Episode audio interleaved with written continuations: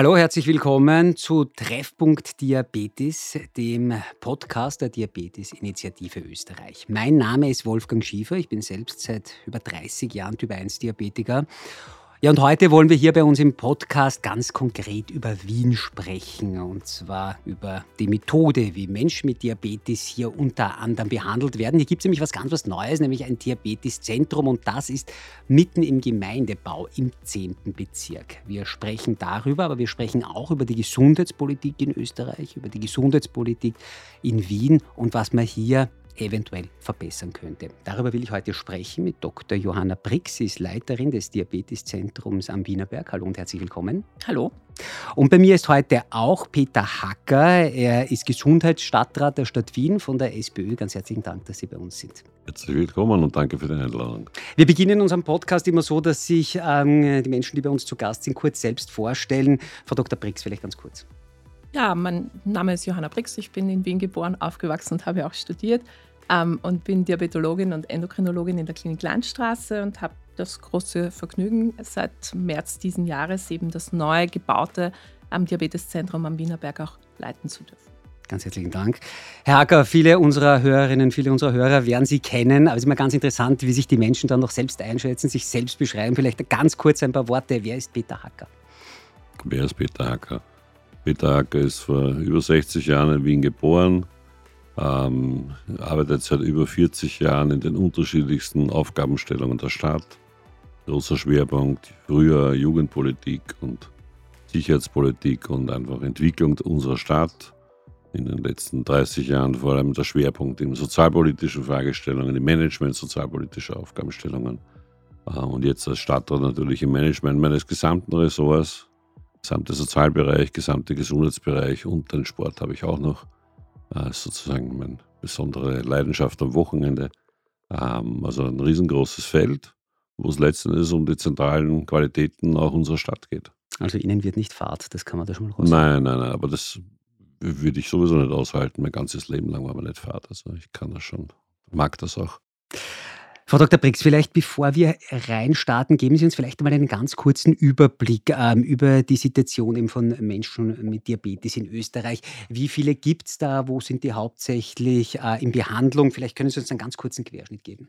Ja, also wir haben ja keine exakten Daten, weil wir anders als zum Beispiel skandinavische Länder keine Gesundheitsregister haben. Ähm, wir schätzen, dass wir in etwa sechs bis sieben Prozent aller Menschen in Österreich an Diabetes erkrankt sind. Wenn wir es jetzt auf Wien umschlagen, wären das in etwa ähm, doch 140.000, 150.000 Menschen. Mhm. Ähm, wir sehen steigende Zahlen. Das hat auch etwas mit, vor allem im Bereich des Typ-2-Diabetes und des Schwangerschaftsdiabetes, das hat auch etwas mit unserem ähm, Wohlstand zu tun, worüber wir ja alle, glaube ich, sehr froh sind. Ähm, aber wir sehen auch im Bereich des Typ-1-Diabetes, auch im Bereich des Autoimmundiabetes spannenderweise in den letzten Jahrzehnten weltweit steigende Zahlen, wo wir eigentlich noch nicht so ganz genau wissen, warum. Ähm, die Versorgung ist sicherlich, liegt sicherlich von ein, zu einem Großteil im niedergelassenen Bereich bei den mhm. Allgemeinmedizinerinnen und Allgemeinmedizinern.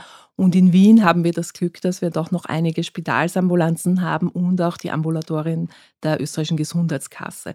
Aber Menschen mit Diabetes sind ähm, in ganz Österreich sicherlich unterversorgt mhm. und Wien hat jetzt als erste, als Stadt, und das freut mich natürlich als Wienerin besonders sehr, ähm, und auch da jetzt irgendwie mitwirken zu dürfen, wirklich ein, ein Pilotprojekt gesetzt und es hat angefangen, diese Unterversorgung zu verbessern. Und das ist einfach unglaublich wichtig für alle Betroffenen, aber es ist auch für, wenn man es jetzt nur aus der Kostensicht sieht, für unser Gesundheitssystem, denke ich, tatsächlich der einzige Weg, den man gehen sollte. Also man sieht, ähm, äh, Diabetes spielt in, in, Wien eine wichtige Rolle. Sie haben es gesagt, ungefähr 140.000 ähm, Menschen sind davon betroffen. Herr Hacker, wenn man das hört, wenn man hört, wie wichtig, äh, wie viele Menschen das betrifft in Österreich, ähm, vielleicht einmal ganz allgemein, wie wichtig sind chronische Krankheiten für einen Gesundheitspolitiker im Allgemeinen und im Speziellen eben Diabetes?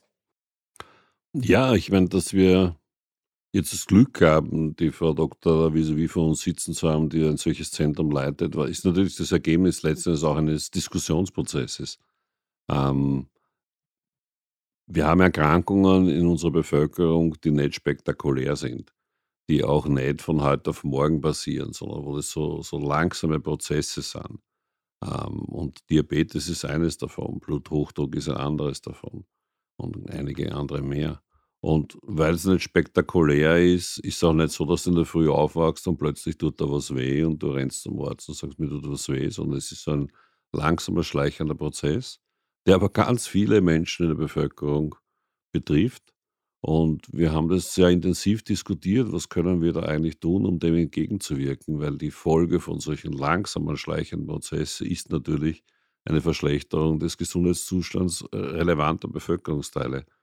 Und wir haben halt in Wien beschlossen, wir hören auf, uns permanent zu erzählen, wer ist der andere, der was machen soll, sondern wir haben einfach entschieden, wir machen es gemeinsam und haben da entschieden, wir probieren einmal aus, was passiert, wenn wir so eine Spezialambulanz in Wirklichkeit mit in einen Gemeindebau stellen. Und das Glück gehabt, dass ich glaube, es war eine Bankfiliale, Sie mhm, wissen es besser. Genau. Eine Bankfiliale leer mhm. geworden ist, mitten im dichtest verbauten Gebiet vom 10. Bezirk ähm, und wir haben noch nicht einmal eröffnet gehabt, wie die Leute schon gesehen haben, dass heraussteht, Diabeteszentrum sind die ersten gekommen und haben gesagt, kann ich hier eine Behandlung bekommen. Also es zeigt auch, welches Bedürfnis in Wirklichkeit da existiert, dass wir einfach jetzt beginnen, Schritt für Schritt zu schließen. Und das haben wir gemeinsam beschlossen, die, die Krankenkasse und wir als Stadt. Ähm, wir haben auch entschieden, wir probieren einmal was aus, was wir bis jetzt in der Form noch nicht ausprobiert haben, nämlich wir machen eine dezentrale Spitalsambulanz weil wir einfach gesehen haben, wir haben in unserem, unseren Spitälern, insbesondere in der Klinik Landstraße, eine wirklich exzellente Expertise zu diesem Feld. Und die Transformation von Wissen ist ja auch eine der großen schwierigen Herausforderungen bei allem, was wir tun. Und daher haben wir gesagt, bevor man da jetzt großartige Transformation stattfinden muss und, und die Frage dann der Schnittstelle existiert, dann probieren wir es einfach selber aus. Und darum freut es mich, da ein super engagiertes Team zu haben, von A bis Z, quer durch alle Berufsfelder. Es macht wirklich Freude zuzuschauen, ähm, wie da in Wirklichkeit neue, moderne medizinische Versorgung gelebt wird. Ähm, und, und macht uns natürlich Mut daran zu denken, das weiter auszurollen, um eben in dieser, in dieser Fragestellung der, der Diabetes wirklich relevante Fortschritte machen zu können. Die Menschen, die es betrifft, Großteils wissen sie auch. Sie wissen ja, dass es nicht unproblematisch ist. Sie wissen auch, dass sie was tun sollten. Aber das muss in den Alltag einer niedergelassenen Orte mal hineinkommen. Das muss in den Alltag von anderen Versorgungsformen reinkommen. Und es ist gar nicht so leicht für beide Betroffene. Und da geht es dann auch darum, neue Wege zu gehen. Und das haben wir jetzt geschafft. Und der Erfolg gibt uns recht. Wir waren, glaube ich, vom, von der ersten Woche an knackevoll. Ähm, und daher denken wir jetzt schon daran, über die nächsten Schritte des Ausbaus in Wien. Über die nächsten Schritte reden wir gleich, aber Sie, Sie warnen ja auch oft ähm, vor einem Mangel von Ärztinnen und Ärzten. Sie warnen oft vor einer Gesundheitskrise, in die wir in den nächsten Jahren noch mehr hineinschlittern könnten. Wenn ich wir sage, meine ich das jetzt nicht nur auf Wien bezogen, sondern auf ganz Österreich bezogen. Ja. Aber Wien ist da natürlich ähm, ganz speziell im Fokus, eben Großstadt, äh, ja. wo wohnen viele Menschen, das ist klar. Ähm, jetzt abgesehen von so einem Zentrum, das Sie hier gemacht haben, ähm, was kann die Stadt Wien, was können Sie als Gesundheitsstadtrat dagegen tun, dass es diese Gesundheitskrise, dass es zu der nicht kommt oder dass die abgemildert wird? Der Hintergrund, warum ich frage, ähm, ich weiß es selber, ich bin selbst Typ 1 Diabetiker. Für Menschen, die Diabetes haben, ist das, wenn, sind solche Nachrichten natürlich ähm, etwas, etwas besonders Wichtiges. Wir sind ähm, total angewiesen auf dieses Gesundheitssystem, dass das funktioniert. Ähm, ja. Wir sind total darauf angewiesen, dass wir Ärztinnen und Ärzte haben, die uns betreuen, die uns sagen, mach dies, mach das besser oder anders, dann kommst du mit deinem Zucker wieder hin. Ähm, das ist natürlich für uns total wichtig. Ähm, deswegen hören äh, Menschen, die davon betroffen sind, natürlich solche Nachrichten mit ganz besonders, ganz besonders sorgfältig hin. Was kann die Stadt Wien, was können Sie als Gesundheitsstadtrat dagegen machen? Ja, wir haben, wenn man es reduzieren will, also wenn wir so eine höhere Flughöhe bewegen wollen und mhm. von oben runter schauen aufs Gesundheitswesen, dann haben wir im Wesentlichen dort drei große Berufsgruppen, um die es letzten Endes geht, wenn wir Versorgungslandschaft aufbauen wollen. Das sind natürlich die Ärztinnen und Ärzte, sowohl die Fachärztinnen als auch die Allgemeinmediziner, die ja die Spange halten müssen über diese großartigen Entwicklungen in allen Spezialbereichen. Die zweite große Berufsgruppe sind alle Pflegekräfte. Das beginnt bei den, bei den, bei den Pflegeassistenten, Fachassistenten bis zu den Diplomierten. Und die dritte große Gruppe sind die medizinisch-technischen Dienste, die, man, ähm, die so eine unglaubliche Vielfalt haben ähm, dass ich sie da jetzt gar nicht aufzählen möchte. Ähm, aber da geht es um alle zusätzlichen Spezialisten und teilweise Hochspezialisten, die notwendig sind, um sozusagen das Spital ähm, auch wirklich in Betrieb machen zu können. Es fängt beim Röntgen an und geht weiter über die MTTs und so weiter, über die Laborspezialisten und so weiter. Genau, also das sind die drei großen Berufsgruppen. Zwei dieser Berufsgruppen habe ich in meinem eigenen Entscheidungsportfolio, was die Ausbildung betrifft. Das sind die Pflegekräfte und das sind die MTTs. In diesen beiden Bereichen habe ich vor vier Jahren auf der Basis einer Erhebung, die vorher stattgefunden hat, entschieden, die Ausbildungsplätze zu verdoppeln. Und das ist ja keine Entscheidung, die man so auf die Schnelle macht. Das klingt so cool und das klingt so lässig und das klingt so flockig, aber eine Verdoppelung von Ausbildungskapazitäten auf weit über 5000 Ausbildungsplätze in einer Stadt ist auch, ist auch für Wien kein leichtes zu stemmen. Weil Ausbildung heißt ja nicht, wir brauchen mehr Schulraum und wir brauchen mehr Lehrende, sondern es das heißt ja auch, nachdem das Berufe sind, wo es extrem hohen Praxisanteil mhm. gibt, dass ich ja zusätzlich mit dieser Entscheidung gewusst habe, ich belaste auch die gesamte Spitalstruktur, wo die Praktika stattfinden müssen. Aber das haben wir hingekriegt. Also wir sind auf bestem Wege und deswegen bin ich in der Frage der Pflegekräfte entspannter als wir im Augenblick, als wie bei der Frage der Ärztinnen und Ärzte. Dort habe ich die Entscheidung nicht in der Hand. Dort entscheiden die Rektoren und der Bildungsminister, respektive Wissenschaftsminister, wie viele Studienplätze gibt es. Und da können wir ja alle nur ein bisschen staunend zuschauen, dass sich da 14.000 oder 15.000, glaube ich, oder 13.000 äh, junge Menschen bereit erklären ähm, und sagen, ich habe Lust, das Medizinstudium beginnen zu können. Und von diesen 13.000 haben wir, glaube ich, in Österreich weit knapp 2.000 genommen. Und die restlichen 11.000, die Lust haben, mehrere Jahre Hirnfleisch in ein, in ein spezielles mhm. Studium zu stecken, die ähm, sie engagieren wollen, die schickt man wieder zu Hause und sagen, tschüss, egal.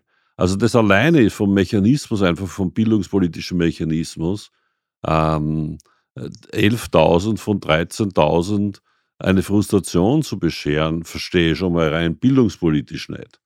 Ähm, und inhaltlich muss man sagen, wir brauchen so die Statistiken anschauen, das, die kennen wir alle.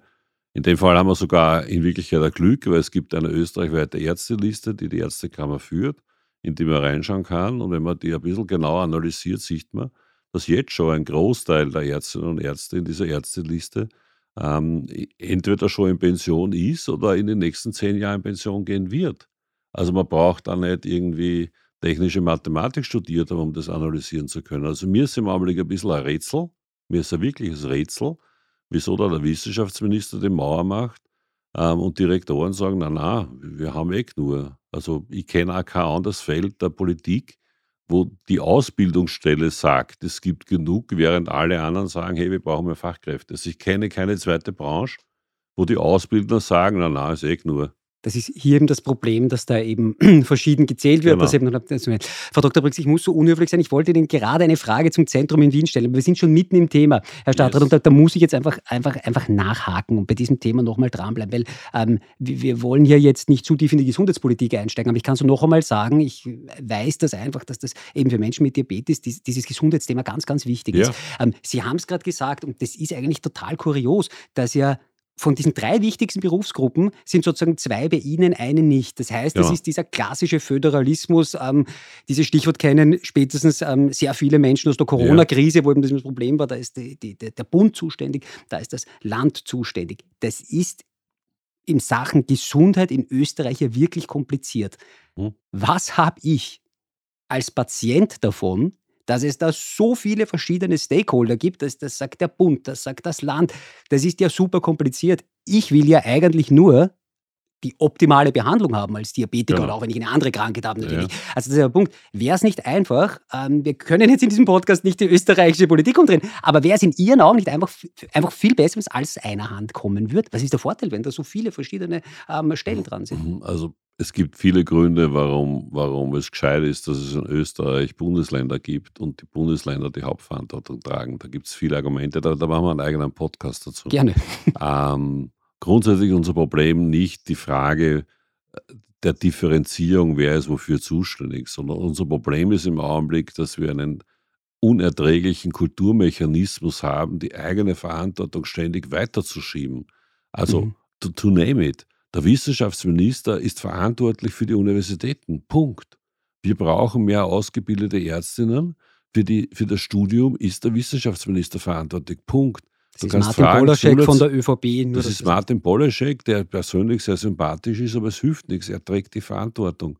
Und man kann reden mit Gesundheitsmenschen, wurscht welcher Fraktion und wurscht welcher Profession und wurscht welcher, weiß nicht, Aufgabenstellung her, ob das Politiker sind, ob das Doktoren sind, ob das Spitalsärzte sind, ob das Niedergelassene sind, es ist völlig wurscht.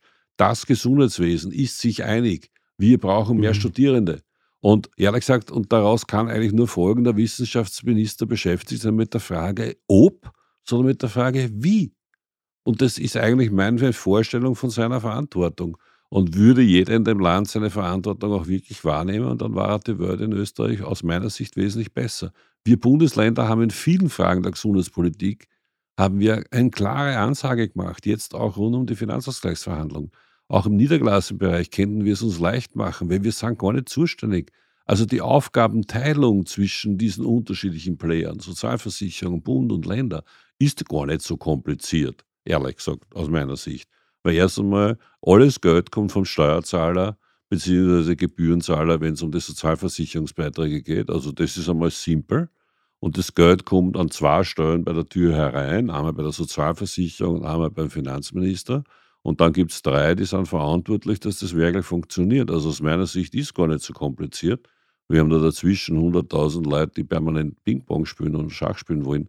Aber aus meiner Sicht ist es nicht so kompliziert. Und es ist ganz klar in der Aufgabenteilung. Wir sind zuständig für die Spitäler als Länder und Bund und Sozialversicherung ist zuständig für den niedergelassenen Sektor. Also so far, so easy. Trotzdem ist es problematisch. Und wir Bundesländer haben gesagt, wir sind gar nicht zufrieden mit der Situation. Wir sind bereit, mehr Verantwortung zu übernehmen.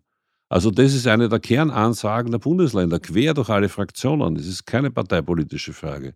Und es sind ja nur dazu mehr Schwarze als wie rote Landesräte bei den Gesundheitslandesräten. Aber das ist uns völlig wurscht, weil wir, wir haben unter uns sowieso keine parteipolitische Diskussion. Es interessiert uns überhaupt nicht, sondern wir wollen in der Sache weiterkommen. Und kann nur sagen, nochmal, wir Bundesländer sind bereit, auch im ambulanten Sektor mehr Verantwortung wahrzunehmen. Und jetzt wieder zurück vielleicht zum Thema, ja. wenn Sie einverstanden sind. Deswegen sitzen wir da heute da mit einer, mit einer äh, Chefin einer Einrichtung, ähm, die ja schon ein Beispiel ist, wie wir es uns vorstellen können, wo wir gemeinsam Sozialversicherung und die Stadt auf unser räumliches Gebiet begrenzt entschieden haben. Wir wollen, dass sozusagen die Spitalsambulanz rauswächst aus dem Spital hin zu den Leuten. Gutes Stichwort. Gehen wir, gehen wir zu diesem neuen Zentrum eben im 10. Bezirk. Ähm, Frau Dr. Brix, beschreiben Sie uns dieses Zentrum vielleicht einmal ganz kurz. Ähm, was macht es so besonders? Was ist das Spezielle daran?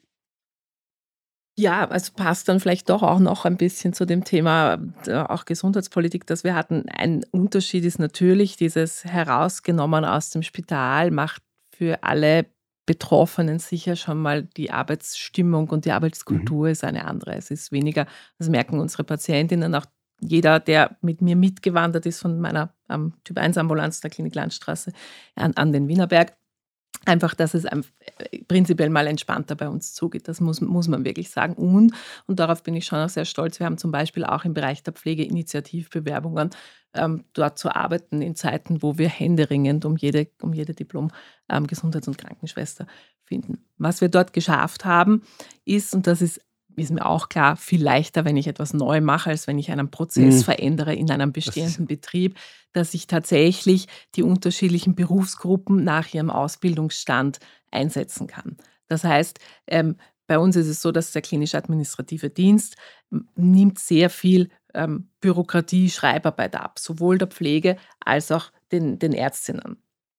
Die Pflege die alle eine Zusatzausbildung gemacht haben im Bereich Diabetesberatung von sich aus, werden tatsächlich auch eigenverantwortlich eingesetzt, sehen quasi jeden Patienten und jede Patientin, führen in ihrem eigenen Büro ein, ein, Gespräch und nicht irgendwo zwischen Tür und Angel und erklären halt irgendwo ein Blutzuckermessgerät, sondern führen wirklich ein Gespräch, nehmen uns sehr viel ab und erst danach kommt jede Patientin oder jeder Patient zur, zur Ärztin, ähm, und ich kann sagen Ärztin, weil wir sind nur Frauen, ähm, mhm wo dann die Therapieentscheidung ähm, auch tatsächlich einfach stattfindet. Aber auch hier ist die Therapieentscheidung eine gemeinsame. Und wenn mir meine Diabetesberaterin sagt, bitte mach da nur was Einfaches, dann werde ich mich da verhüten, diesem Rat nicht zu folgen. Ja.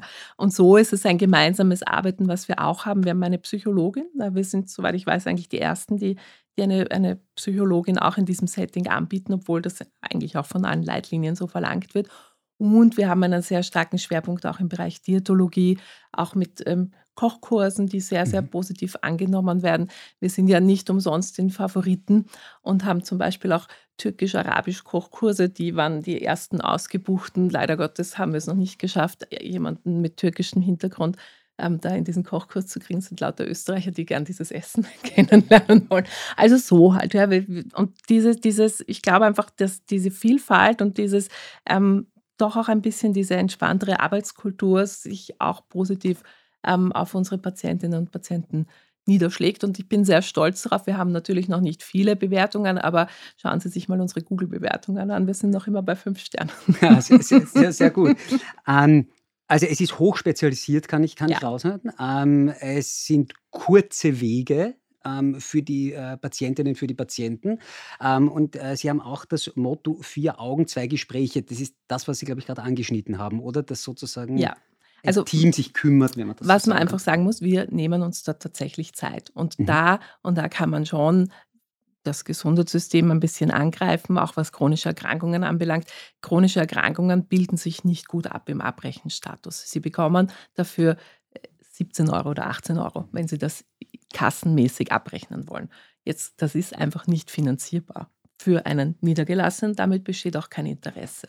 Natürlich könnten Sie so ein Zentrum mit den verschiedenen Berufsgruppen, wenn Sie das alles bezahlen können, könnte man das auch quasi außerhalb von unserer Struktur machen. Aber Menschen mit chronischen Erkrankungen brauchen Zeit und man braucht das Gespräch. Und über dieses Gespräch läuft einfach sehr viel. Ob ich mich entscheide, wem ich jetzt welches Medikament oder welches Insulin gebe, das mache ich in drei Sekunden. Dafür habe ich genug Erfahrung. Mhm. Das ist jetzt nicht die Kunst, sondern die Kunst ist, dem Menschen das auch so zu vermitteln, dass er das auch so sieht, dass das gut ist, was wir, was wir uns überlegt das ich aus haben. eigener Erfahrung. Ja, ja, ja das, das ist einfach so. so. Und man braucht die Zeit und das ist sicher der große Unterschied, dass wir durch ja. die Stadt den Luxus haben, dass wir uns dort die Zeit nehmen können. Nein, das ist kein Luxus, sorry, Einspruch. Aber das führt, glaube ich, schon auch zur Arbeitszufriedenheit von, ja, ja, von, von den Berufsgruppen. Sie meinen, es sollte so sein so, eigentlich. So stelle ich mir niedergelassene so, Versorgung vor. Also das sind verschiedene Berufsgruppen, ähm, die miteinander ein, eine harmonische Einheit bilden zum Wohl des Patienten. So stelle ich mir das vor. Und es ist kein Luxus. Nein, es ist kein Luxus. Ich muss, sorry, dass ich widerspreche und reinfunke. Um, ähm, Für mich fühlt es sich noch wie Luxus an. Also es, es läuft sozusagen nicht die Stoppuhr mit, ähm, äh, wenn die Gespräche geführt werden. Und, und ich weiß schon, was Sie meinen. Dieser, dieser Eindruck kann immer wieder entstehen. Ähm, es, gibt eine, es gibt eine Planzahl, was wir erwarten, dass an Patienten umgedreht wird pro Monat, die sie gibt. Also es, wenn man so will, das gesamte Team hat eine Vorgabe, wo wir sagen, das ist das, was wir uns erwarten. Also die können nicht sagen, okay, wir begnügen uns mit einem langen Gespräch, das einen ganzen Tag dauert und dann haben wir zwei Patienten behandelt es gibt schon eine klare Vorgabe, ähm, aber wie dann sozusagen diese Vorgabe umgesetzt wird, das kann sich das Team ähm, unter, der Leiterin, unter der Leitung der Frau Doktor selber ausmachen. Da mische ich mich nicht ein und wäre auch vertrautelt, wenn ich mich da einmische. Es gibt keine Minutentaktung, weil der eine Patient braucht viel Zeit, der andere braucht weniger. Dann sieht man den Patienten zum dritten Mal, dann kann das Gespräch vielleicht besonders kurz sein oder es muss besonders lang sein. Und, und es wäre vertrautelt, wenn sich da jetzt das Management oder die Politik im Detail einmischt. Sondern, wie gesagt, es gibt eine klare Vorgabe, wie viele Patienten erwarten wir uns, die da durchgeschleust werden. Nämlich Patienten, die es auch wirklich brauchen, muss man auch dazu sagen. Nicht jede blättete Patient, sondern wirklich schwer erkrankte Patientinnen und Patienten. Und kann nur sagen, bin maximal zufrieden. Also Individualität ist da auch ganz wichtig, was ich, was ich daraus habe, was der Herr Stadtrat Ja, gesagt. beziehungsweise ich glaube, was man schon auch erwähnen muss, dass in der Planung wir auch als handelnde Personen einfach immer ja. eingebunden mhm. waren von Anfang an mhm. und immer gefragt worden sind. Es wurden ja auch Patientinnen und Patienten mit eingebunden, die haben auch zum Beispiel viel bei den Räumlichkeiten auch mhm. mitgestaltet. Mhm. Aber ich denke vor allem, dass das quasi wirklich wir auch gehört worden sind, wir auch Möglichkeiten haben, etwas individuell äh, zu entwickeln. Zum Beispiel, wenn Sie unsere Homepage vergleichen mit einer klassischen Homepage des Wiener Gesundheitsverbundes, da werden, sehen Sie einfach Unterschiede und das ist aber auf dem Wunsch der dort tätigen Personen ähm, entstanden und ich glaube, das, das macht es einfach auch wichtig und deswegen funktioniert das ähm, momentan auch einfach wirklich gut. Ähm, Herr Stadtrat, wer soll ähm, durch dieses Zentrum entlastet werden? Sind das die anderen Ambulanzen von den anderen Spitälern? Sind das die Niedergelassenen oder was? Was war die Idee sozusagen dahinter, jetzt mal abgesehen davon, dass es eben eine individuelle und bestmögliche ähm, Versorgung der Patientinnen und Patienten sein soll? Wer, wer soll entlastet werden? Ich, ich fange beim Status an. In mhm. welcher Situation sind wir gerade? Wir sehen, dass es immer weniger Kassenversorgung im niedergelassenen Sektor gibt. Und ich sage das ohne Schuldzuweisung und auch ohne Vorwurf. Und am wenigsten trifft dieser Vorwurf die niedergelassenen Ärzte, weil ich sehe ja auch äh, dann einfach anhand schon alleine der Statistik, äh, dass die niedergelassenen Kassenärzte jeweils pro Arzt mehr Patienten behandeln, als wir noch vor fünf, sechs Jahren. Das heißt, die Kassenärzte, die wir haben, die fahren auch die ganze Zeit schon entlang des Limits. Und das hören wir ja dann auch, wenn wir ihnen zuhören. Also wenn es mit Kassenärzten redet, erzählt da jeder, es wird immer absurder, immer mehr Patienten klopfen an, ich kann es nicht erbocken. Daher möchte nicht missverstanden werden, dass ich das vorwurfsvoll gegenüber den Ärztinnen und Ärzten formuliere, sondern von der, System, von der Systemik her haben wir ein Problem, dass wir immer weniger Kassenärzte haben. Das ist auf der einen Seite. Und auf der anderen Seite führt das natürlich dazu, dass die Patienten, die eine Behandlung brauchen, trotzdem nicht gesund sind, sondern die brauchen halt die mhm. Behandlung. Und die rennen mit jedem Wehwehchen Gänsefüßchen, großes Gänsefüßchen rund um das Wort Wehwehchen, die rennen halt mit allem äh, zunächst ins Spital. Ähm, und das ist aber eigentlich nicht die Idee des Wirkens oder der, der Mechanismen im, Spital, im, im Gesundheitssystem. Ähm, ähm, und das ist sozusagen ein bisschen unser Dilemma. Also nein, es ist weder gegen die eine noch die andere Versorgungsform, sondern es ist einfach, wir haben einfach ein Defizit. Die Menschen finden ihren Doktor nicht mehr, mehr. Und das ist inakzeptabel. Und es betrifft die Diabetologie genauso wie die Gynäkologie, genauso wie andere Fragestellungen. Ich habe jetzt vorige Woche einen Bericht gekriegt von der Ärztekammer und der, und der Krankenkasse über die gynäkologische Versorgung dieser Stadt. Also da wird es den nächsten Schwerpunkt geben, weil das ist ein Jammer, wenn nur ein Drittel der Frauen in Wien einen Gynäkologen haben, dann brauchen wir nicht mehr, herumdeportieren, in welcher Situation wir sind. Ich kann Ihnen nur sagen, es ist inakzeptabel. Und deswegen sage ich auch, ich bin bereit, eh in die Verantwortung zu gehen. Ähm, da müssen wir halt ein paar Veränderungen machen und da wird sicherlich einen Schwerpunkt geben in der Gynäkologie wie das, was wir jetzt schon der Tierbetologie, glaube ich, mit großem Erfolg aufgebaut haben. Das heißt, Sie sind Oder begonnen haben, um es so zu sagen. Aber Sie sehen dieses Projekt als Vorreiterprojekt äh, Vorreiter, für andere. Ja, ist ein Vorreiterprojekt, wo mhm. alle Player herzlich eingeladen sind, aktiv mitzuwirken, dass es funktioniert. Äh, weil es für die Menschen da draußen ist. Es ist für die Leute da draußen und es ist ja völlig wurscht und den Menschen ist ja völlig wurscht, wer ist der Träger einer Einrichtung. Die wollen ihre Krankenschwester treffen, um, um was zu besprechen, die wollen ihre Ärztin treffen, um was zu besprechen und so weiter. Wer der Träger ist, mit diesen Eitelkeitszonen muss endlich Schluss sein.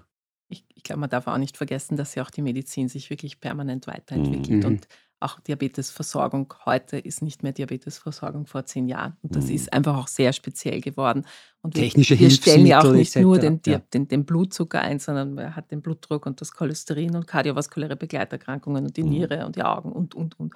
Also das ist auch, muss man ehrlicherweise sagen, für Allgemeinmedizinerinnen schwer zu bewältigen, weil die haben 100 solche Erkrankungen, die sich alle weiterentwickeln alle und, und wo, ja, genau. es einfach sehr viel mehr und neue Therapiemöglichkeiten gibt. Aber, aber Frau Dr. Brix, wen sprechen Sie als Patientinnen und Patienten dann ganz genau an, weil ähm, es ist natürlich so, wenn man jetzt schon ähm, Diabetiker, also ich habe meinen Diabetologen, sage ich mal, so wäre jetzt die Idee, dass man sozusagen die Moment, das momentane System dann verlässt und sagt, okay, ich gehe jetzt ins Diabeteszentrum ähm, äh, in den Zehnten oder sollen das Neue sein oder was ist da die Idee dahinter? Ah, das ist eine, eine schwierige Frage. Also nein, bitte nicht, wenn Sie einen Diabetologen haben, bleiben Sie dort zufrieden. Der, der Dr. Wascher jetzt durchatmen, ich. Ähm, also prinzipiell, um es konkret zu sagen, in, in, am Wienerberg betreuen wir ähm, jetzt mal alle Frauen mit Schwangerschaftsdiabetes der Klinik Favoriten, die ein sehr großes mhm. Geburtszentrum hat. Und wenn wir von Entlastung sprechen, denke ich, ist das tatsächlich die einzige Entlastung, die wir irgendwo anbieten. Ansonsten entlasten oder betreuen wir einfach Menschen, die bis jetzt nicht mhm. oder zu wenig betreut waren. Es ist auch in unserem Konzept ja so drinnen, dass wir gerade auch im, im Typ-2-Diabetes-Bereich die Patientinnen einstellen und bei einem Therapieerfolg, so, so, so sie jetzt nicht komplett aufwendig sind, wieder in den niedergelassenen Bereich zurücküberweisen und dann so einmal im Jahr würden wir sie gerne sehen. Wenn Sie mich fragen, welche Patientinnen ich gerne sehen möchte, im Idealfall wäre es natürlich, wir würden äh, neu diagnostizierte Menschen mit Diabetes mhm. sehen, weil wir auch so ein Riesenschulungsprogramm haben, aufgrund unserer Diätologinnen und Diabetesberaterinnen, die sie ja auch im, sonst gar nicht so abdecken können. Und das wissen Sie, wenn Sie Typ 1 Diabetes haben, umso besser man sich auskennt, umso, umso äh, besser ist die Einstellung und umso, umso leichter ist die Einstellung. Nur das zu vermitteln, jemanden, der jetzt neu vielleicht Typ 2 Diabetes bekommen hat, ähm, dass dieses Wissen wie immer aber einfach auch Macht ist, ähm, das ist gar nicht mal so leicht. Das ist der Punkt da drinnen. Ja, ähm, das ist eine, ich glaube, ich würde gerne ganz kurz anschließen, auch von der Systemik her. Das ist keine Konkurrenz zu irgendwas anderem, sondern es ist eine spezialisierte Ergänzung. Also eine ja. spezialisierte Ergänzung zum Niedergelassenen, der auch sagen kann, wenn ein Patienten versichert, ähm, ich habe gar nicht die Zeit, aber auch nicht das Fachwissen, weil, so wie sie sagt, Medizin erfindet sich alle zehn Jahre neu. Es ist überhaupt keine Schande, wenn der, der, der Niedergelassene sagt, hey, überweise ihn jetzt da in diese Spezialambulanz und wenn die, wenn dort eingestellt sind, kommen sie wieder zu mir zurück. Also das ist ja, das wäre sozusagen ein Idealbild der intelligenten Kommunikation zwischen Allgemeinmedizin und Superspezialzentren. Das, was Sie äh, gesagt haben, Frau Dr. Briggs, Wissen macht, ist, ähm, wenn man da ein bisschen äh, recherchiert und Zahlen sieht, ist eigentlich ganz schön erschreckend. Die OECD, die Organisation für wirtschaftliche Zusammenarbeit und Entwicklung, ähm, die hat immer wieder Alarm geschlagen. Ich kann das hier nur zitieren. Zwischen den Jahren 2000 und 2019 ist die Diabetessterblichkeit in Österreich um 70 Prozent gestiegen. Und auch wenn es um diabetesbedingte Amputationen geht, liegt Österreich erschreckend weit vorn. Ähm, Sie als Gesundheitspolitiker, da müssten ja eigentlich jetzt mal auch über Wien hinausgehend die Alarmglocken läuten. Ja. Ey, Deswegen das, haben wir es ja. Also deswegen also, haben wir es ja gemacht. Sie sehen sozusagen, um, um, das zu bekämpfen, solche Zentren als Lösung. Das, das habe ich jetzt mehr Ja, ja ich bin überzeugt okay. davon. Also schau, ich meine, es ist faszinierend, es ist ja auch großartig und ich habe auch das Privileg, da noch mehr zu wissen als, als, als, als die Menschen im normalen Leben. Es ist unglaublich, was die Medizin entwickelt an Fähigkeiten, Fertigkeiten, Techniken. Und da werden wir auch immer ambulanter. Also ich meine, wir haben, wer hätte vor 15 Jahren sich getraut, auch nur zu spintisieren, dass einmal Krebsbehandlung eine ambulante Behandlung mhm. wird. Heutzutage ist es bei den meisten Krebsbehandlungen schon möglich, die Patientinnen und Patienten ambulant zu behandeln. Die gehen zu Hause, bleiben zu Hause, kriegen zu Hause ihre Medikamente. Das ist ja wirklich unglaublich, das ist ja sensationell. Und diese Entwicklung bedeutet aber, und das ist unser Problem, dass das System, das dann verantwortlich ist, dann auch die entsprechenden Ressourcen aufzubauen und mhm. zur Verfügung zu stellen. Auch das muss sich ändern. Und dort haben wir im Augenblick unser Problem. Dort ist alles so zart und dort sind alle so beharren darauf, dass es so bleiben muss, wie es ist, weil es war ja immer schon gut. Also wenn ich solche Argumentationsketten schon höre, stellen sie bei mir die Knacker auf. Und das war mein ganzes Leben lang ähm, nicht mein Leitfaden und das wird es auch nicht bleiben, mein restliches berufliches Wirken. Und deswegen geht es darum, quer zu denken, zu sagen, okay, ähm, wir haben neue Techniken, wir haben neues Wissen, wir haben neue Expertise. Ähm, wir brauchen eine gezieltere Versorgung. Und deswegen kam es eben zu diesem Schluss, dass wir gesagt haben, wir brauchen ein Spezialzentrum, wir brauchen sogar mehrere Spezialzentren, um wirklich gegen diese Entwicklung, die Sie gerade zitiert haben, die negativ ist, nämlich immer mehr nicht behandelter Diabetes, wirklich entscheidend entgegenwirken zu können. Und wie man jetzt sieht, funktioniert das System und daher werden wir es auch ausbauen. Und bei dieser Technik, nämlich, es geht nicht um entweder niedergelassen oder mhm. spezial, sondern es geht um das Miteinander. Und diese Technik werden wir gemeinsam aufbauen ähm, weiterentwickelt. Technik des Managements, so ist gemeint. Ja. Apropos Management, ein Problem würde ich noch gerne ansprechen, wenn ich Sie hier habe. Ähm, das Problem des Medikamentenengpasses, das ist auch für Menschen mit Diabetes ein ganz großes Problem.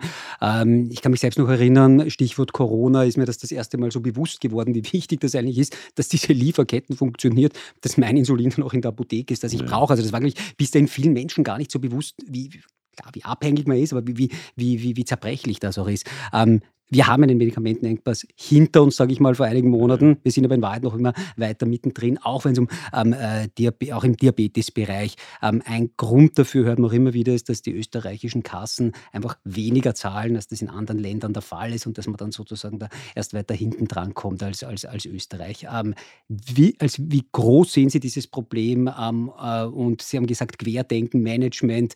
Haben Sie eine Lösung dafür? Ich habe keine Lösung dafür, aber ich beschäftige mich mit dieser mhm. Fragestellung und das ist eines der Themen, die mir ein bisschen ein Rätsel sind. Ähm, wir haben, weil, weil es wird dann immer gern gesagt, wir waren schon bei diesem Punkt, ich erinnere nur daran, ich wiederhole nicht, aber äh, es ist immer alles so kompliziert im Gesundheitswesen. Auch diese Frage finde ich überhaupt nicht kompliziert. Es gibt zwei große Einkäufe von Medikamenten in Österreich. Das sind die Spitäler auf der einen Seite und es ist letzten Endes die Krankenkasse, die die Tarife festlegt für den gesamten niedergelassenen Sektor. Und dann gibt es einen, der das zentrale Kommando über den einen Bereich hat und es gibt einen anderen, der das zentrale Kommando über den anderen Bereich. Also ich habe das zentrale Kommando über den Einkauf meiner Spitäler und der Gesundheitsminister hat das zentrale Kommando über den Einkauf auf Bundesebene und kann jederzeit mit Verordnungen und Gesetzen die, die Krankenkasse steuern. Äh, er muss es halt tun. Und dass dann nicht alle die Welle machen und klatschen und sagen, hey Minister, du bist super, weil du regulierst uns. Hey Minister, du bist super, weil du gibst uns Vorgaben. Du bestehst sogar bei Gesetz drauf, dass da nicht nur sozusagen Sympathiewellen durch die, durch die Lande pirschen. Das sollte man wissen, bevor man sich entscheidet, äh, Politiker zu werden in Regierungsverantwortung, dass da nicht nur um Sympathien geht. Aber warum das nicht stattfindet, ist mir ein Mirakel. Ich kann es nicht verstehen. Der Minister kann eingreifen in der gesamten Preispolitik, auch in der gesamten Managementpolitik der Sozialversicherungen. Das, das bekannteste Gesetz darunter wäre das ASVG, das mhm. Allgemeine mhm. Sozialversicherungsgesetz. Also es steckt eh schon alles im Namen drinnen.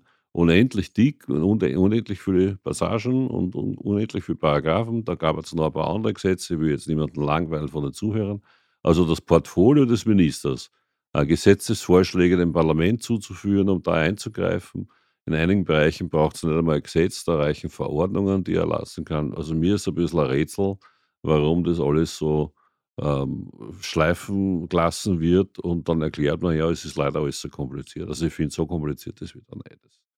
Ähm, natürlich geht es darum, dass die Pharmaindustrie sich in einen weltweiten Wandel betrifft. Natürlich geht es darum, dass die Pharmaindustrie sich immer weiter konzentriert, dass es immer weniger Firmen in der Pharmaerzeugung gibt, überhaupt miteinander in Konkurrenz stehen. Also man hat das Gefühl, dass wir schon kurz vor einer Monopolisierung sind. Das ist in der, in der Wirtschaftstheorie eh immer ein Thema, dass natürlich vollkommen sogenannte freie Marktwirtschaft am Ende des Tages zum, zu maximaler mhm. Monopolisierung führt.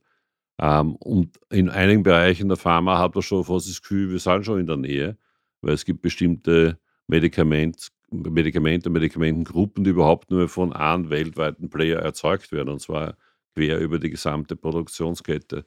Ähm, das ist schon ein Problem und der Wettbewerb meistens eher innerhalb der Konzerne über den Standort stattfindet und nicht zwischen Konzernen. Das stimme ich schon zu, das ist ein, ist, ist ein Problem. Das wird jedenfalls das, der kleine, sorry, Fliegenschieß auf der Landkarte Österreich nicht ändern können. Ähm, das kann man in Brüssel ändern. Da wäre es gescheit, wenn man dann vielleicht einen gescheiten Vorschlag dort einbringt. Ähm, aber es ist ein globales Problem und ein globales Phänomen. Aber das heißt doch nicht, dass wir nicht nichts beeinflussen können. Und daher finde ich das im Augenblick inakzeptabel, dass die österreichische Gesundheitspolitik nicht in der Lage ist, oder besser gesagt nicht willens ist, in, in diesen Mangel an durchaus relevanten Medikamenten, betrifft ja nicht nur die Medikamente an der Diabetesbehandlung, ja, allgemein, ja. sondern ähm, denken wir an Blutdruckmedikamente, denken wir an, an, an ähm, an, an entzündungshemmende Medikamente. Also das ist schon in Wirklichkeit, das haben wir nicht notwendig. Also da muss der Minister eingreifen und muss klar machen, ähm, können Sie eh verhandeln, was wollt. Am Ende des Tages ist eine Benchmark die zentrale und die lautet Versorgungssicherheit. Und würde er hineinschreiben in eine Verordnung, was auch immer Sie verhandeln, es ist Versorgungssicherheit zu verhandeln, dann würde sich da schon einiges verändern können. Inwieweit bekommen Sie das mit in Ihrem Alltag? Ja, sehr. Also Total. natürlich jeden Tag, muss ja. man sagen. Äh, äh, gerade jetzt auch die Medikamente, die angesprochen worden sind. Und ich bin ja derzeit auch die Präsidentin der österreichischen Adipositas-Gesellschaft und gerade mhm. diese Medikamente, die für Menschen mit Adipositas tatsächlich eine, ein Gamechanger sind und wirklich eine Veränderung sind und erstmals in ihrem Leben eine Chance bieten und auch Menschen, die nicht viel Geld haben, sind bereit, sich diese Medikamente zu leisten, aber sie können sie ja nicht mal kaufen ich glaube, prinzipiell ist es, also für mich mit, mit meinem sozialen Verständnis und meiner politischen Einstellung jetzt, finde ich es prinzipiell sehr positiv, dass wir eine Regulierung unserer Medikamentenpreise haben. Es ist ein zentrales Wahlversprechen von mhm. Joe Biden gewesen, ähm, dass er die Medikamentenpreise in den USA äh, reguliert. Ich glaube, daraufhin wurde er als Kommunist beschimpft, so irgendwie ganz mhm. skurril. Aber vergessen, bleiben wir beim Typ-1-Diabetes. 30 Prozent aller Menschen in den USA schaffen es nicht, jedes Monat ausreichend Geld aufzubringen, um sich ihr Insulin finanzieren zu können. Das ist, das ist furchtbar. Das ist einfach wirklich furchtbar. Trotzdem sind diese Unternehmen natürlich börsennotierte Unternehmen, die müssen einen Gewinn machen. Unsere Pensionen investieren in die, deren Aktien und so weiter. Also das ist ja alles ein, ein komplexer Kreislauf. Und natürlich ist es dann einfach so, dass Länder, die mehr zahlen, der Nahe Osten, die USA, mhm. wo die, wo die Medikamente ein Vierfaches kosten von dem, was sie bei uns kosten, ähm, konkret, also viermal statt 150 Euro privat 450 Dollar, statt 450 Euro 1200 Dollar. Natürlich muss ich aus Firmensicht dort mehr, äh, mehr ähm, also dorthin liefern was der Herr Stadtrat angesprochen hat, was ich aber absolut auch finde, dass ich schon denke, dass es als Sozialversicherung wichtig ist, auch zu sagen, das sind, wir sind bereit in innovative Medikamente, die nachweislich bleiben wir beim Diabetes und wir wissen es jetzt seit Juli auch für die Adipositas lebensverlängernd mhm. wirken, wo sie nachweislich weniger Herzinfarkte, Schlaganfälle bekommen. Und wir sind bereit, dafür schon noch mehr zu zahlen als das, was wir uns vielleicht irgendwie vorstellen. Natürlich. Also da das, das muss ja in Österreich ich, lieferbar sein. So ein Medikament, das so hilft. Also das ist ja ein Wahnsinn. Aber das wird international entschieden. Also noch einmal, wenn Sie, wenn Sie woanders viermal so viel bekommen ja, ja. für dasselbe Backerl. Das war jetzt gar nicht auf das. Also das ist jetzt ja. einfach, einfach ganz, ganz, ganz banal. Und wenn wir beim Insulin bleiben, das nicht lieferbar ist, ist das, geht es um dieselbe Gruppe, dass der Pen, also bei diesem einen Insulin, der nicht lieferbar ist, wird einfach derselbe Pain wird für die Produktion dieser, also es ist dieselbe Produktionskette und damit, ähm, damit stehen, stehen wir da. Aber ja, das ist natürlich ein, ein tägliches Problem und es ist auch schlimm, wenn ich Patienten eigentlich etwas aufschreiben kann, soll, wo ich weiß, das hilft ihnen, das ist potenziell für ihr eigenes Leben lebensverlängernd und ich und ich schreibe es auf und es ist nicht verfügbar und es ist auch mir gegenüber den Apothekern gegenüber unfair, oder? Weil die stehen dann vom Patienten ja. und sagen, sie sind der 17. auf der Warteliste. Genau. Ja. Also es ist, es ist frustrierend, aber ja, ich sehe das eigentlich auch als Problem, dass Brüssel, also es wäre ideal, für, also ein ja. ideales europäisches Problem, weil es trifft ja nicht nur, es trifft ja nicht nur Österreich. Ich weiß zum Beispiel, dass Belgien und Polen und Belgien ist jetzt nicht, also würde ich jetzt gut prinzipiell vergleichbar mit Österreich sehen, waren schon viel früher davon betroffen als wir. Ja, genau. Nein, schau, auch, auch hier, ich habe das jetzt eh schon ein paar Mal gesagt, aber es gilt halt auch hier. Wir Bundesländer haben vorgeschlagen, äh, Medikamente in Zukunft gemeinsam einzukaufen. Natürlich verursacht das viele Kränkungen, weil natürlich in jedem mittelgroßen Spital gibt es einen Einkäufer, der grundsätzlich herumrennt in dem Wissen und der Gewissheit, er ist der beste Einkäufer Österreichs. Und wir haben viele beste Einkäufer Österreichs im Gesundheitswesen. Ähm, wir Bundesländer haben vorgeschlagen, wir machen einen gemeinsamen Einkauf, eine gemeinsame Beschaffung der Medikamente, die das österreichische Gesundheitssystem braucht. Dann hätten wir noch immer nicht die Marktmacht von Deutschland oder die Marktmacht von Polen mit, glaube ich, 50 Millionen Einwohnern oder Frankreich oder Italien. Wir sind noch immer Fliegenschießturm, habe ich das gesagt? Wir sind noch immer ein Land, das halt unter der 10 Millionen Einwohnergrenze ist. Aber immerhin, immerhin. Und man soll nicht unterschätzen die Bedeutung auch von Österreich für die Pharmaindustrie per se. Wir sind auch ein Vorzeigeland für die Pharmaindustrie. Es ist der Pharmaindustrie nicht wurscht, ob sie in Österreich verkaufen oder nicht verkaufen. Auch wenn wir quantitativ ähm, keine großen Muckis haben, aber qualitativ haben wir große Muckis, weil Österreich nach wie vor ein exzellenter Gesundheitsstandort ist, wo exzellente Forschung stattfindet, exzellente wissenschaftliche Arbeit stattfindet. Und das sieht die Pharmaindustrie weltweit schon sehr wohl. Also da, wir müssen halt Veränderungen machen und wir müssen die Summe aller besten Einkäufer halt ein bisschen äh, konzentrieren und sagen, es ist eigentlich völlig wurscht für den Patienten, nämlich wiederum, weil der Patient ist der Sozialversicherte, ist gleich der Steuerzahler und es ist immer der gleiche. Wir sind ja nicht drei verschiedene Leute dann ist es ja völlig wurscht, ob sein Medikament von der Sozialversicherung, vom Bundesland, vom Spital oder so der will's nur haben. Denn er braucht es in der Verfügbarkeit. Der will es nur haben. Also auch hier ein, ein, ein, wie ich finde, unerträglicher Zoo der Eitelkeit. Und auch hier haben wir Länder gesagt, wir sind bereit, hier Verantwortung zu übernehmen. Ein ganz großes Problem, weil Sie sagen, die, die Leute wollen ja einfach die Medikamente nur haben. Ja. Kommen wir zum Ende unseres Gesprächs. Versuchen wir noch einen ganz kleinen Blick in die Zukunft. Ähm, Frau Dr. Briggs, ähm, äh, wenn wir uns in fünf Jahren wieder hier in diesem Raum treffen ähm, und wieder einen Podcast aufnehmen, ähm, wenn Sie sich was wünschen könnten, wie sollte dann die äh, Behandlung von äh, Menschen mit Diabetes in Österreich, in Wien, bleiben wir bei Wien, in Wien, konkret aussehen? Was, was sind so Wünsche, was wäre etwas, ähm, was, was dann äh, umgesetzt werden sein soll?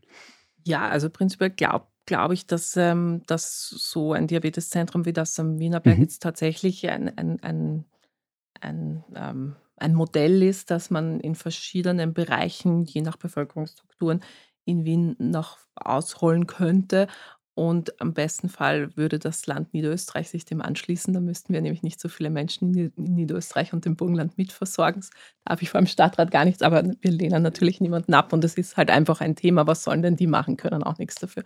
Ähm, das, das wäre sicher ein Wunsch. Und der zweite Wunsch, ähm, und das ist eh ein Wunsch, über den ich nicht gern spreche, weil er ist schon so hundertmal gesagt und hundertmal tot geredet und, und es hat sich noch nie irgendwie in den letzten 30 Jahren da sehr viel bewegt. Ich glaube, natürlich, und Diabetes ist ein wunderbares Beispiel, müssen wir die Gesundheitskompetenz und damit auch, und ich nehme das Wort in den Mund, die Eigenverantwortung unserer Menschen, die hier leben, stärken. Und das geht über Kindergärten, das geht über Schulen. Und hier muss es einfach anfangen, wenn wir wollen, dass wir diese mhm. Zahlen und diese Kurven nicht so weiter nach oben gehen, sondern wenn wir hier einfach ähm, etwas verändern wollen. Und das darf nicht das 70. Projekt sein, das dann sehr erfolgreich ist und irgendwo äh, präsentiert wird und das war es dann, sondern in Wahrheit ist das flächendeckend und müsste so sein, dass ich einfach lerne, ich muss auf meinen Körper aufpassen, gesunde Ernährung ist nicht grauslich, Bewegung ist nicht ist nicht, weil ich es machen muss, sondern weil es mir vielleicht doch auch Spaß macht und weil es ein Teil meines Alltags ist. Und all diese Themen. Also da ist, denke ich, das Bildungssystem ähm, sehr gefordert mit vielen Problemen und Herausforderungen. Das ist mir schon klar. Aber also ja, Sie haben mich ja nach meinem Wunsch gefragt. Über dieses Thema werden wir auch hier bei die, in diesem Podcast sprechen und ein Stück weit ist ja das auch der Sinn und Zweck dieses Podcasts, dass wir das eben versuchen zu stärken. Herr Hacker, Letzte Frage an Sie. Ähm, wir haben jetzt den Blick in die Zukunft gewagt mit der Frau Dr. Briggs. Ähm, wagen wir auch gemeinsam einen Blick in die Zukunft. Was sind so die nächsten konkreten äh, äh, Schritte, die die Stadt plant in Sachen Diabetesversorgung, aber auch in Sachen Diabetesprävention? Was sind da so die nächsten, ähm, die nächsten Hebel, die Sie da betätigen wollen? Ja, also je breiter wir tatsächliche Behandlung zur Verfügung stehen, desto mehr verbreitet sich natürlich auch dann die Botschaft, da kann man ja was machen. Und ich glaube, dass das auch eine gute Basis ist, um sozusagen mehr Bewusstsein zu schaffen im Hinblick auf die Prävention und auf die Lebensbildungsfrage, wie es die Frau Dr. schon angesprochen hat. In fünf Jahren werden wir jedenfalls nicht mehr nur eine Gesprächspartnerin einladen können von einem hm. Diabeteszentrum in Wien, da werden es mehrere sein. Ich nehme Sie ähm, beim Wort. Ja, fix, ja, ja. Das, das ist schon, das ist einfach fix. Also ich kann auch sagen, dass ähm, unsere Partner bei der Wiener Sozialversicherung, bei der Wiener Krankenkasse genauso viel Freude haben mit der Entwicklung dort wie ich. Und da ist es für uns quasi schon äh, gebongt und ausgemacht, dass wir hier weiterentwickeln werden. Also in fünf Jahren werden wir schon mehrere Einrichtungen, mehr als eine Einrichtung in Wien schon sozusagen replizieren können und, und diskutieren können. Das ist sicher. Haben Sie da schon ganz konkrete, können Sie uns was Konkretes sagen? Wienerberg kennen wir? Das war jetzt so, so eine, eine Halbfrage abgebrochen und, und, und verändert. Ähm, haben Sie schon und dann war Pause. Ähm, ja, wir arbeiten schon daran und es ist eine, ein Kulturmechanismus von mir. Ich gacker gerne dann, mhm. wenn das Ei gelegt ist. Und über die ungelegten Eier gackern die anderen nicht nicht. Also da müssen Sie noch ein bisschen geduldig sein, aber es ist kein, braucht kein Geheimnis sein, dass wir daran arbeiten. Dann laden wir Sie auf jeden Fall wieder ein, wenn es dann was noch Konkreteres in dieser Sache zu besprechen gibt und nicht nur da. Ganz herzlichen Dank, dass Sie bei uns waren. Das äh, war Frau Dr. Briggs, Leiterin des Diabeteszentrums am Wienerberg. Danke, dass Sie da waren. Dankeschön für die Einladung. Und Stadtrat Hacker, vielen Dank, dass Sie da waren und für dieses ausführliche Gespräch auch in Sachen ähm, Gesundheitspolitik. Dankeschön. Sehr gerne. Also, das war die dritte Folge von Treffpunkt Diabetes, heute ja, mit einem Wien-Schwerpunkt. Wenn es euch gefallen hat, dann abonniert uns, dann empfehlt uns weiter und wenn ihr Feedback habt und natürlich auch Kritik habt, könnt ihr uns ganz gerne schreiben unter podcast@ diabetesinitiative.at. Und ich freue mich schon auf die nächste Ausgabe. Bis dann.